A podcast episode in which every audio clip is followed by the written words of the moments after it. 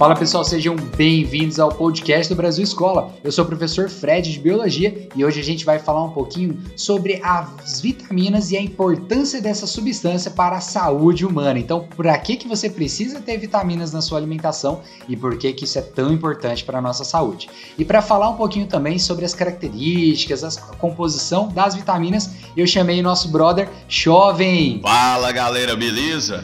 Aqui é o professor Jovem e eu tô tendo o prazer de participar de mais um podcast aqui do Brasil Escola junto com meu brother Fred. Hoje então nós vamos ver aí tanto a química quanto a parte biológica e das vitaminas para vocês ficarem craques nessa parte. Então,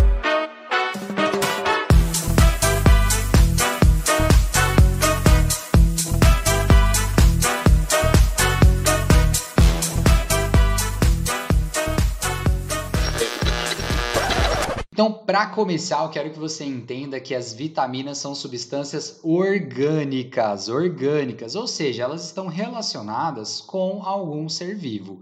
Olha, Fred, como assim orgânico tem uma relação né, com, com carbono, né, o jovem, a molécula orgânica? Sim, sim. É, é, a divisão que nós temos hoje da química é essa, né? A química mineral vem ali da parte da química geral inorgânica, a parte da físico-química é a parte que trabalha com os aspectos físicos dentro de uma reação química, e a química orgânica é a química do carbono, tá? a química que estuda o carbono e todos os seus derivados. Tá? Então é isso mesmo, as vitaminas são compostos considerados compostos orgânicos. Pois é, Chovy, então o que eu gosto muito de falar quando eu estou dando essa parte da matéria é que não é, não é difícil você pensar onde você vai encontrar as vitaminas, né? Porque se elas são orgânicas e estão associadas a seres vivos, a gente vai encontrar dentro de vegetais, legumes, folhas, né, verduras e a carne, então a gordura animal. Então vai ser muito difícil você encontrar uma vitamina, né, diluído, por exemplo, na água, né, num rio, num riacho. Então, se é orgânico, espere encontrar em seres vivos. E aí vem o primeiro tópico aí dessa aula nossa, que para você ter vitaminas no seu corpo, praticamente todas, com exceção de duas, que eu vou falar qual, praticamente todas vêm da nossa alimentação, seja alimentos de origem animal ou vegetal. Por que, que eu falei que tem algumas exceções? Tirando a vitamina D, que ela é sintetizada, que ela é ativada abaixo da nossa pele quando a gente tem é, relação com a, a radiação solar, e também no fígado, ela também é produzida no fígado com base em colesterol. A vitamina K ela é produzida por algumas bactérias que tem dentro do nosso organismo. Então, esse aí é um, um, ponto muito importante. Eu já vi muitas pessoas falando, né, comentando e às vezes se confundem. A vitamina K ela não é produzida pelo corpo humano. Ela é produzida por bactérias que a gente tem no nosso intestino. Então, se você tiver alguma, algum problema né, com as bactérias que você deveria ter, você vai faltar a vitamina K. O Chovem, sobre essa questão da vitamina D, cara, que ela é produzida quando a gente converte o colesterol, né? O fígado faz um processo com colesterol para vitamina D, tem alguma especificação relacionada a ela, tipo assim, por ela ser de colesterol, coisa do tipo? A, a, reação que acontece é uma reação do tipo orgânica, né? Então é uma reação de conversão ali de um composto orgânico em outro. Especificidade nenhuma, ela vai entrar dentro da classificação das reações orgânicas, mas é um processo que pressupõe já existir no nosso corpo para regular alguns aspectos biológicos mas não, não, não tem uma especificidade tão clara como, como, como as outras, ou como até os próprios estudantes imaginam que tenha. Né? É uma vitamina como qualquer outra, a única parte que a gente pode destacar é que você descreveu, né, que é a questão dela ser sintetizada. E essa questão aí da, da sintetização a partir da gordura é muito interessante, porque os problemas, por exemplo, pela falta dessa vitamina, são muitos, inclusive a gordura no fígado, né? O problema de acúmulo de gordura no fígado se dá pela falta dessa reação de produção da vitamina D. Também pode ser uma das causas. E, e já puxando assim um gancho, né? É, ela é uma das quatro, né? Que é classificada como lipossolúvel. E acho que é interessante a gente falar sobre isso, porque se ela é produzida através, a partir de uma gordura, né? Que é algo que é apolar nós teremos então a formação dessa vitamina D que conserva essa característica de ser apolar e ter né, essa lipossolubilidade. Né? A gente fala mais um pouquinho disso daí quando você puxar o gancho, mas é mais ou menos isso da, essa, essa ideia que a gente tem que ter da, da vitamina D. Sim, e eu te perguntei, porque geralmente quando a gente fala assim, ah, a vitamina D é produzida no nosso corpo, e todo mundo fica nessa, vai falar assim, o que, que ela tem de especial, né? Por que, que ela é tão diferente assim? é realmente, igual você falou, uma cascata de reações orgânicas, né, que resultam nessa substância, né? Para quem não sabe, a vitamina D ela também tem um nome específico, tá? Que é calciferol. Daqui a pouco a gente vai comentar sobre ela especificamente. Eu vou falar para vocês por que esse nome. Jovem, você puxou o gancho aí, podia até seguir, não tem problema. Então, as vitaminas elas são é, classificadas, né, digamos, separadas em dois tipos e depende da solubilidade dela, né? Ela tem que se dissolver em uma determinada substância. No corpo humano, nós trabalhamos com um solvente universal, que é a água. Mas as vitaminas a gente tem solúveis em água e solúveis em lipídios, né, em gorduras. Jovem, toca esse terror aí pra gente. Uai, o que, que acontece, Fred? A divisão né, dessas substâncias aí é, em lipossolúveis ou hidrossolúveis acontecem de acordo com a classificação na química, que é a polaridade e a apolaridade. É, é esse estudo da polaridade que define se uma substância será solúvel em água ou não solúvel em lipídio ou não, né? Então, é essa característica de polaridade ou não polaridade da substância que vai definir a ligação intermolecular dela. Então, assim, no caso das vitaminas, nós temos uma classificação simples. São quatro as vitaminas que são lipossolúveis. São elas vitamina A, vitamina D, vitamina E e vitamina K. Essas vitaminas elas vão apresentar predominância de carbono, com poucos compostos que possuem né, oxigênio, hidrogênio, flúor, nitrogênio, né? ou seja, é, ligações que favoreceriam a interação com a água. Então essas vitaminas elas são mais né, solúveis em gordura, em lipídio. Já as vitaminas hidrossolúveis, a gente percebe que elas têm uma polaridade destacada. Elas são vitaminas que vão possuir uma quantidade de hidroxilas ou a presença de nitrogênio de maneira mais destacada. Quais são as vitaminas hidrossolúveis? Elas são um grupinho um pouquinho maior. Nós temos a vitamina B1, a B2, a B3, a B5, B6, B9, B12 e a vitamina C. Essas têm uma predominância tá, de compostos que vão favorecer a polaridade, fazendo assim com que a solubilidade em água seja acentuada.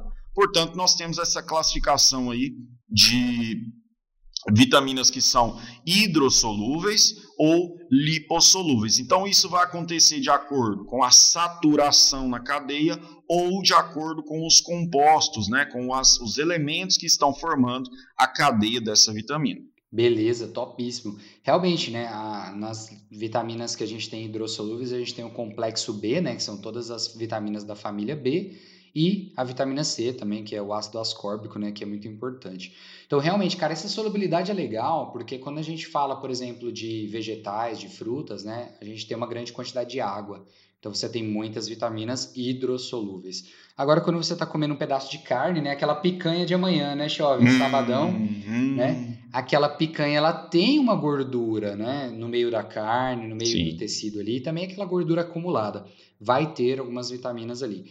Fred, mas como assim? É um bicho, um pedaço de bicho, um pedaço de carne, né? Que você está comendo. Ah, esse animal, quando estava vivo, ele precisava de vitaminas, né? Então, para que, que a gente precisa de vitamina no nosso corpo? Cara, muito simples. Elas estão relacionadas com a produção de várias outras é, reações químicas e elas ajudam regulando o nosso metabolismo. Então, todas as reações químicas que acontecem no nosso organismo têm relação direta com alguma vitamina.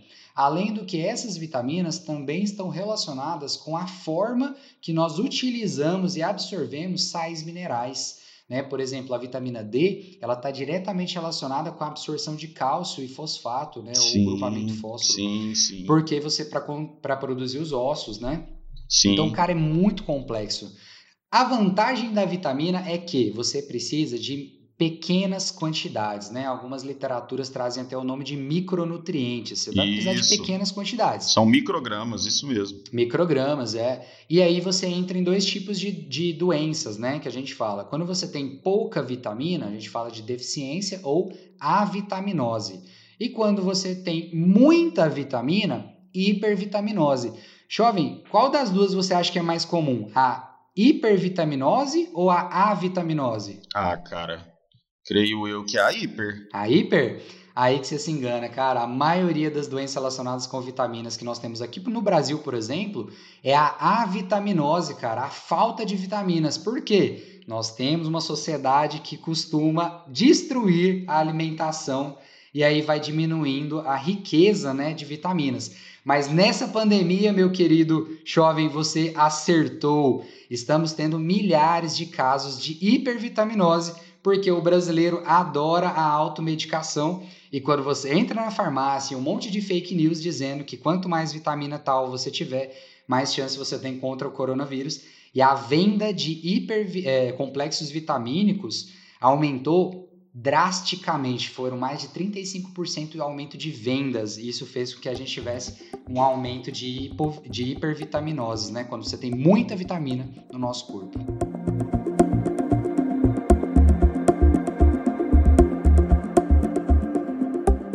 Jovem, então vamos começar a falar um pouquinho aqui sobre algumas vitaminas. Cara, eu queria muito falar sobre algumas aqui que eu acho para mim são muito, muito importantes. Então vamos começar com o retinol. Para quem nunca ouviu falar do retinol, nós temos a vitamina eu sei, A. Eu sei quem é, hein? Sabe o que, que é? O, a vitamina A ou retinol. Gente, jovem, fala é. sério. Quando eu falo retinol, qual parte do corpo humano você pensa? Ah, não é o braço, não. Acho que é o olho. Ah, é o olho. o fundo do nosso olho chama retina, cara. É lá que vai ter alguns pigmentos, algumas células com, relacionadas com pigmentos para formar a imagem. Quando a pessoa tem falta de retinol, ela tem uma doença que se chama cegueira noturna. E aí eu vou te dar um exemplo muito bacana. Você acordou à noite, foi lá buscar um copo d'água na cozinha, beleza? Show. Você não quer acender a luz. Você desce, tá tudo escuro, você não enxerga nada. Aí você consegue chegar na cozinha, dar aquele chute com o mindinho lá na beirada da porta. Ah, marido né? aqui. Não pode xingar porque tá todo mundo dormindo. Hum. E você toma um copo d'água. E quando você tá voltando, você consegue enxergar mais ou menos, até bem. Começa a dar uma melhorada mesmo. Porque nesse período, isso, porque nesse período, cara, o seu olho ele se adaptou à baixa luminosidade. Porque você tem vitamina A rolando aí no seu corpo. Agora, adivinha só, jovem, você não tem vitamina A. Sabe o que, que acontece? Ah. Seu olho não se adapta a baixas luminosidades e aí o senhor tem cegueira noturna. Em baixa luminosidade você não vai enxergar Nada, nada, nada, nada. Ah, nada, então nada. pode ser uma das formas de identificar então a falta dessa vitamina, né? A gente mesmo pode perceber isso, né? Doideira, né, velho? Show de bola. Sim. Ela tá muito relacionada com a pele também. Às vezes a pessoa começa a dar uma descascada na pele, sabe? Uma descamada na pele, a pele começa a ficar mais seca. A vitamina A, para mim, é uma das mais bacanas também. A outra vitamina que eu quero falar é a vitamina C. Jovem, você é, é pescador, não é, cara? Ah, eu pesco, eu acho bom, viu? Pensa num negócio bom. Jovem, quanto tempo você fica pescando? Dentro, do, dentro da canoa, dentro da canoa. Ah, a gente costuma entrar ali pro rio por volta das seis da manhã, só sai umas oito da noite. Para pra almoçar rapidinho e depois volta. Mais de 12 horas. E, e, durante esse período aí, durante esse período aí, você se alimenta direitinho? Ah, como que alimenta, cara? A gente faz aquele tira-gostinho ali na, na canoa, mas não tem como, né? Pois é. Agora você imagina uma navegação que durava seis meses. Você tá maluco? A alimentação era muito precária. E aí o que, que acontecia? Marinheiros, na época das grandes navegações e também da marinha, no início da marinha, eles faltavam alguns alimentos. E um desses alimentos tinha uma vitamina que era a vitamina C, que era chamada de ácido ascórbico. Essa vitamina C, ela está relacionada diretamente com a produção de colágeno, que é uma substância que mantém os seus tecidos íntegros, né, inteiros. A partir do momento que falta a vitamina C, você começa a sangrar, porque os tecidos não conseguem mais segurar o sangue, né, o líquido. Então ele vai extravasando. Vai saindo pelo intestino, então a pessoa vai começar a ter fezes com sangue. Vai... É isso que eu ia falar, começa nas mucosas, isso, né? Isso, as mucosas da boca, principalmente dos olhos. A da boca, vai acontecer o quê? Vai começar a dar umas feridas, o sangue, ele tem uma substância que começa a dar uma apodrecida na gengiva e nos dentes, e aí começa-se então a famosa doença do marinheiro, né, que é o mal das gengivas. E hoje nós chamamos de escorbuto. É a doença por falta de vitamina C, cara. Olha só que doideira. E os primeiros relatos dessa doença e primeiras é, imagens, né, desenhos que a gente tem dos médicos, era que daí, assim que eles descobriram a relação da vitamina C com essa doença, era meio que obrigatório os marinheiros levarem né, frutas cítricas para dentro do, dos navios. Olha que doideira. Para navegação, né? Loucura. Para navegação, isso, para viagem. Então, hoje em dia não é uma doença muito comum, mas pode acontecer também. Às vezes a pessoa não consegue absorver a vitamina C. Fred, onde eu consigo vitamina C? Cara, laranja é a mais famosa, limão, né? Abacaxi e maracujá também tem, mas eu particularmente. É isso que eu queria te perguntar. Quando a gente fala né, de vitamina C, fala aí para mim. Na minha cabeça viria laranja, mas será que ela é uma das maiores fontes? Cara, maiores fontes por tamanho, sabe? Faz uma proporção, quantidade de vitamina C pelo tamanho da laranja? Sim. Não, cara, ela perde de lavada para acerola a cerola consegue ter até mais de 20% a mais de, de, vitamina C do que a laranja. Você pira? Olha que legal. Se você comer, mais ou menos, eles estimam ali uns 5, 6 acerolas ali por a cada 15 dias, você já tem vitamina C suficiente para eras. Show. E eu garanto para vocês, é muito mais gostoso do que aquele negocinho efervescente de tomar no copinho uh. de vitamina C. Uh. Ave Maria, lembrei da infância do Ida. A minha infância é duas coisas. É o tal do é, leite de magnésio que eu tomava uhum. e o tal do biotônico Fontoura. Ave Maria! Oh, já tive coleção daquelas garrafinhas. Ai, ai. Minha mãe, se estiver escutando isso, mãe, te amo, tá? Graças a você eu sou saudável. pessoal, mais uma vitamina só, a vitamina D, pessoal, calciferol. Gente, olha o nome, jovem. Calciferol. Tem a ver com cálcio? Não, deve ser césio, né? Não tem lógica. É o cálcio, pô. Vitamina, vitamina D é, é, do danado mesmo.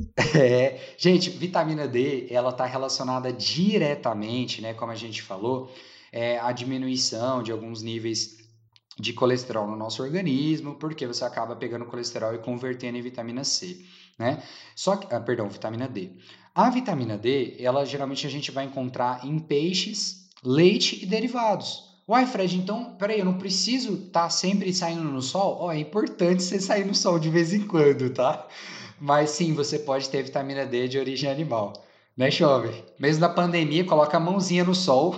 Pois é, galera tá. Então, se você vê, tem gente que já tá translúcido, não vai pro sol, ué. e aí é o seguinte: você vai conseguir na sua alimentação, é igual o Fred falou, né? Sardinha, atum, é, fígado de peixe, soja, laticínio em geral. Óleo de bacalhau, mano. É. Óleo de bacalhau. Óleo de bacalhau também é um negócio traumático da, da, da, da infância, né? Não, não gosto de lembrar também, não. Já deu um revestrez aqui. é, é, mas é, é, engraçado. A gente tem esse preconceito de ah, vitamina D é o sol, pronto e acabou. E, né? e, por exemplo, eu vou dar um exemplo aqui da minha irmã. Se minha irmã estiver assistindo, beijos. Você acredita que a minha irmã tem alergia ao sol? Então ela tem que tomar reposição de vitamina D. Caramba, porque mano. agora é, agora ela conseguiu, né? Ela, ela é muito criteriosa na alimentação, então ela conseguiu através da alimentação fazer esse balanceamento, não precisar mais do suplemento vitamínico, mas ela tem alergia ao sol. Então é a alimentação dela que vai dar a vitamina D que ela precisa. Sua irmã foi feita para viver na night, então. Cara, o interessante da vitamina D é porque assim muitas pessoas falam assim: "Ah, mas quem que fica sem tomar sol?". Cara, pensa em quantas profissões que dorme de dia e trabalha à noite, cara. Né? E que eu saiba, ninguém consegue dormir debaixo de um sol, né? Então, a gente tem que lembrar dessas profissões. Artista, artista, todos os artistas nessa época de, de quando você tem aquelas turnês, né? Eles tomam suplemento vitamínico, principalmente vitamina D, pela ausência, né, do sol. Mas aí, para a gente fechar a ideia da vitamina D, o que, que acontece? Quando a pessoa tem ausência da vitamina D, ela para de absorver cálcio e fosfato. E esses são os componentes básicos dos ossos. Então você tem um problema né, de desenvolvimento ósseo, consequentemente desenvolvimento muscular, principalmente em crianças, e pode chegar né, a desenvolver o raquitismo. Né? A criança para de desenvolver os ossos e isso começa a dar um monte de problema nas articulações musculatura e tudo mais. Nos adultos, enfraquecimento dos ossos e pode culminar, por exemplo, em uma osteoporose. Então, vitamina D é extremamente importante. E eu vou repetir um negocinho aqui para ficar bem marcado e para a gente fechar aqui o nosso podcast de hoje. Pessoal, a vitamina D você não absorve ela do sol. Pelo amor de tudo que vocês amam. A luz é o que, jovem? É uma energia, o que é uma radiação eletromagnética. Eletromagnética, né? Então, pois é, ela não traz vitamina D, tá? Não é o ah, solzinho astro yeah. rei Tem jogando gente que acha que é um X-Men. É, vem do sol, o poder Isso. dele. pois é. Se fosse para ser, tinha que ser pelo menos o magneto. Né? né? Cara, né? Você não é o Superman para ser abastecido de sol, luz, luz amarela, sol amarelo. Gente, pensa bem, por favor, pelo amor de tudo que vocês amam, tá? Você precisa ter substâncias que a gente chama de precursores para que o sol ative a transformação desse precursor em vitamina D. Tudo bem? Belezinha? Gente, existem várias outras vitaminas, igual o Chove citou no comecinho lá do podcast. Eu citei só alguns principais também, para a gente não ficar falando o dia inteiro aqui, porque existem milhares. Então, não sai tomando suplementos vitamínicos sem necessidade, não se automediguem, porque isso é um medicamento, belezinha? Eu vou ficando por aqui, agradeço demais a sua atenção, né? Nosso prestígio aí de ficar nos, nos, escutando por alguns minutos. Jovem, muito obrigado pela participação e ajuda aí também nesse assunto. Que isso, valeu, obrigado aí pelo convite. É só chamar que nós estamos juntos. Valeu demais, pessoal. Pessoal, continua acompanhando a gente aqui nos nossos podcasts, em todas as plataformas que tem o podcast, também nossos, nossos vídeos, né, lá no canal do YouTube, lá do Brasil Escola. Até a próxima, valeu, tchau, tchau.